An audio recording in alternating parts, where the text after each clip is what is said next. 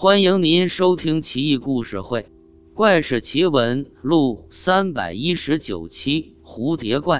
京城叶某跟河北易县的王四关系很好。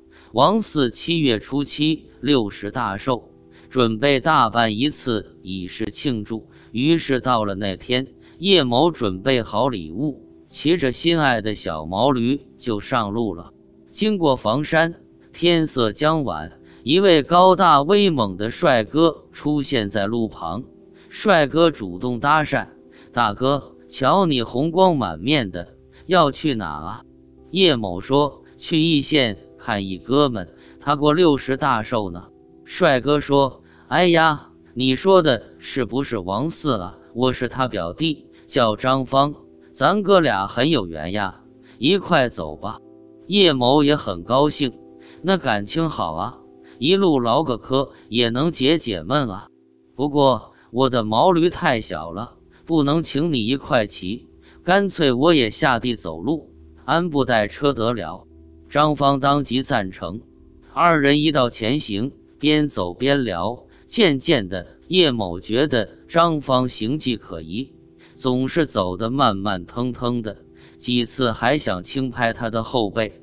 叶某起疑，赶紧也放慢脚步。走在张芳身后，小心观察，但天色已黑，朦胧中看不清楚他的举动。叶某心里暗道：“糟了，不会遇上劫道的吧？应该也不至于呀。”忽然，风云突变，电闪雷鸣，感觉要下雨了。趁着电光，叶某看见张芳把自己的脑袋拿在手中，双脚踏空而行。手中脑袋面目狰狞，口吐黑气，与雷电相接，长舌一尺多，赤红颜色，很是吓人。叶某简直都要崩溃了，但战战兢兢，不敢吭声。终于走到王四家，张芳也恢复原貌，看上去一点问题都没有。王四出来迎接叶某，低声问他。王四笑道。这真是我表弟张芳啊，是京城绳匠胡同打铁的。叶某这才心安，琢磨是不是刚才眼花看错了。宾主三人就做把酒言欢，叶某老琢磨这事，有心理阴影，喝得很不畅快。喝完酒，王四安排住处，让张芳和叶某一起住客房。叶某哪里肯答应，但又不好反对。只得又请王四家的老仆也睡在身旁伺候。叶某彻夜难眠，辗转反侧，老仆早已鼾声如雷。三更时分，张芳忽然坐了起来，口吐长舌，满是生光，下床走到叶某床前，不停地嗅叶某的床帐，口水直流。张芳先将老仆撕咬吞食，而后伸手去抓叶某。叶某素来信奉关公，大喝一声：“伏魔大帝何在？”妖怪一怔，后退一步。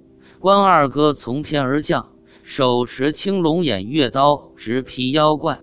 那妖怪立即幻化成一只巨大无比的蝴蝶，张翅迎接大刀，勉力相抗。一声霹雳巨响，震耳欲聋，蝴蝶和关二哥都不见了。叶某昏厥不省人事，直到中午还没醒来。王四觉得奇怪，推门进来，见地上一大滩鲜血，张芳和老仆都不见踪影。王四推醒叶某，叶某惊魂未定，将昨晚的事一一背述。王四也吓坏了，赶紧派人去京城绳匠胡同找张芳，但张芳还在打铁。一直都没离开过自己的铁匠铺，更别说去祝寿了。蝴蝶妖还是挺少见的，怪不得是个帅哥呢。这回关二哥再次大发神威啊！